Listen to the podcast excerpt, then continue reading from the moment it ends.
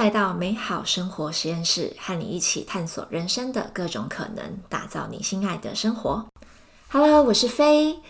这一周已经到了尾声，大家过得好吗？有没有哪一件事情是很开心、值得庆祝，或者是有什么事情还卡在你心里面？你知道要再安排一点时间去完成的吗？也可能你现在已经规划好你的周末行程了。如果你有做计划的习惯，可是常常觉得还是有一堆事情做不完，又或者你现在觉得现阶段大家每个礼拜、每个月的行程，甚至是政府的规定都在改变，我们做计划还有用吗？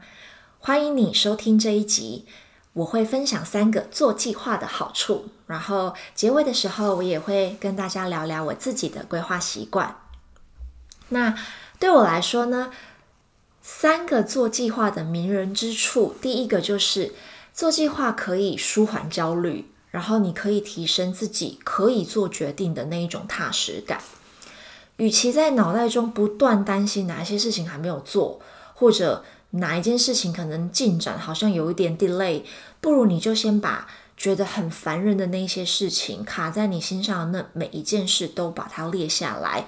只要你把这些担心、害怕，还有很烦人的事情都写下来之后，因为你眼睛其实看得见有哪一些事情，那你就有机会去处理它们。第二个好处是，你可以随时重新定位生活里面的优先顺序。比如说，因为你知道哪些事情是这个月、下个月，或是你今年度要完成的。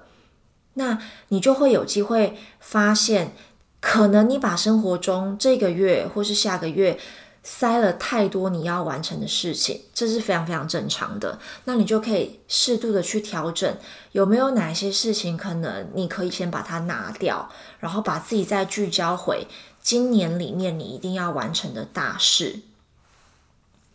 第三个好处就是。你因为做计划，其实你可以拥有更多你的自由和欢乐时光。因为你做计划，所以你其实会更清楚你自己手边的工作进度还有多少的缓冲时间。那你也会有心理准备，如果你提前了完成哪几项作业，你会多了一些时间。尤其是现阶段，我们可能不是打卡上下班的心态。那因为你透过做计划。你也可以更有机会持续的为一个目标前进。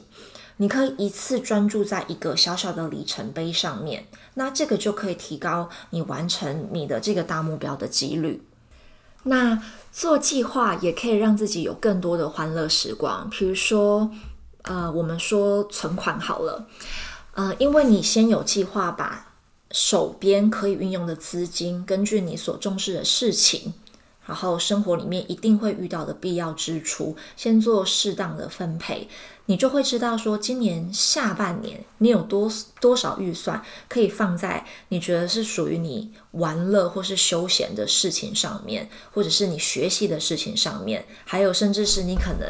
心里想着，当然希望明年啦，一切如果稳定正常之后，还是可以回到。去旅行，特别是比如说你可能规划跟家人团聚，或者是规划跟家人一起去呃长途旅行，你想要有什么样子品质的旅程，那你就是可以从现阶段今年去规划，然后你就知道说在现阶段的生活里面哪几个领域的支出你就要有所取舍。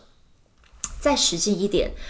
在有计划的情况下，你其实是可以为自己做生活克制化的安排，比如说我这个礼拜啊，我终于去打第一季的嗯疫苗。那我在打疫苗前几天，我就先把冰箱家里的冰箱囤点货，以防万一打完真的太不舒服，我就不用担心说我们可能还要出门，然后去超市做例行的采购。那因为我不确定自己身体对疫苗的反应是什么，所以我上周末在规划这礼拜的行程的时候，我就尽量把比较烧脑，或是我会比较需要一个完整的时段，然后。嗯，身体状况也是很有精神的，这一些事情我都尽量在礼拜一、礼拜二、礼拜三可以有至少完成百分之五十的进度。然后我也刻意把这个礼拜的周六周日，就是上午都可以排除一些杂事啊、正事，就确保我周末是可以有完整时间得到休息，然后可以去放空耍废等等的。所以讲到这里，其实你可能会慢慢发现，虽然说计划常常赶不上变化，但是当我们有做计划时，即使面对突然的变动，我们也比较能够从容的去应对。应该说，就比较有更多的办法、能力，甚至是心力去做应对。那我自己是特别感受到，透过规划目标、写下计划，我心里对于生活的那个。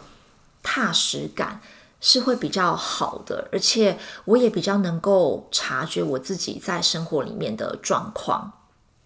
那也因为有做计划，你也比较能够为自己保留一段 me time。尤其是可能家里一起生活的人不止你一个人的时候，你就更能主动跟另一半或者是跟其他家人沟通。比如说，你每一天的什么时段，或是你一个礼拜的哪几天，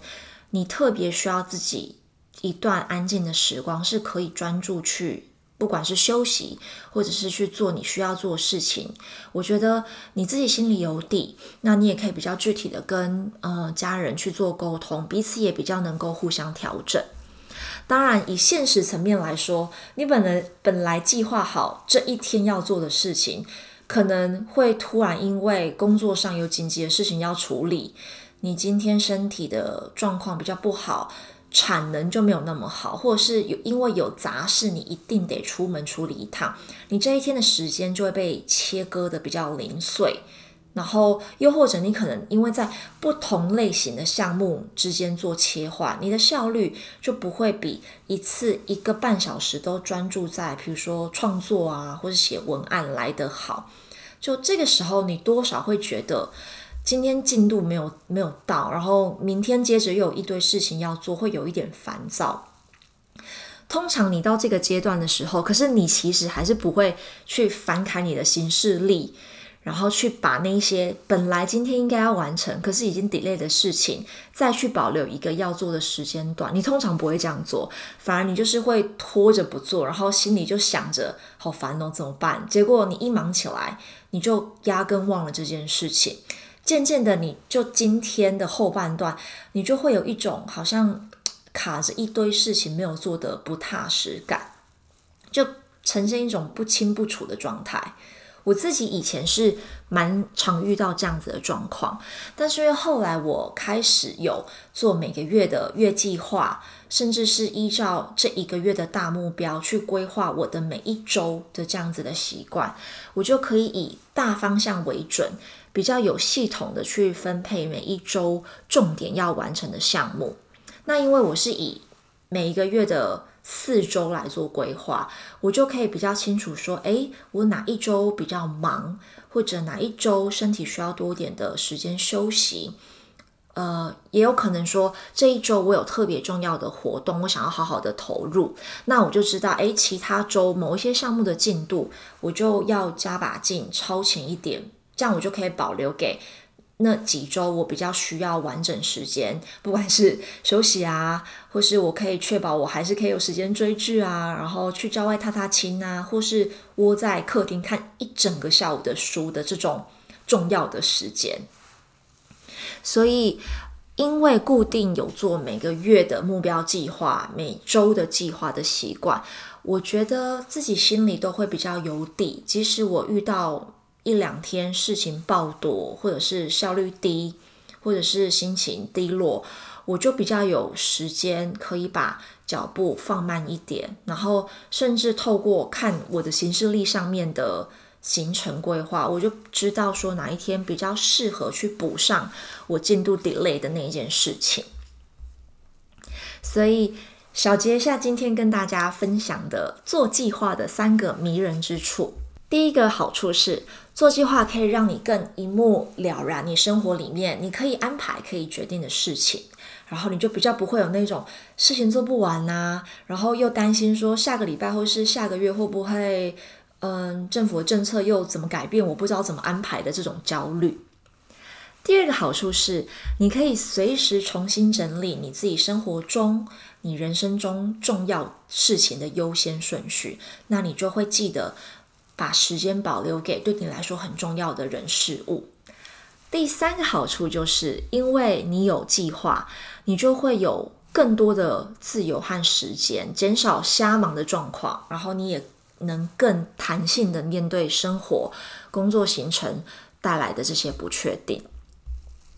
虽然说世界目前一直在变化，其实一直都是啦，只是说现阶段的我们感受到比以前更明显、更全面的冲击跟影响。但是我相信，透过掌握自己能掌握的事情，把你心中最在意的、想完成的那些事情具体化，放进你的计划里面，我们还是可以慢慢踏实又开心的打点我们的生活哦。所以，用做计划的方式，除了可以让自己在这个充满不确定的时期慢慢的稳定下来。也可以提醒自己，把珍贵的时间、心力留给对你最重要的人事物。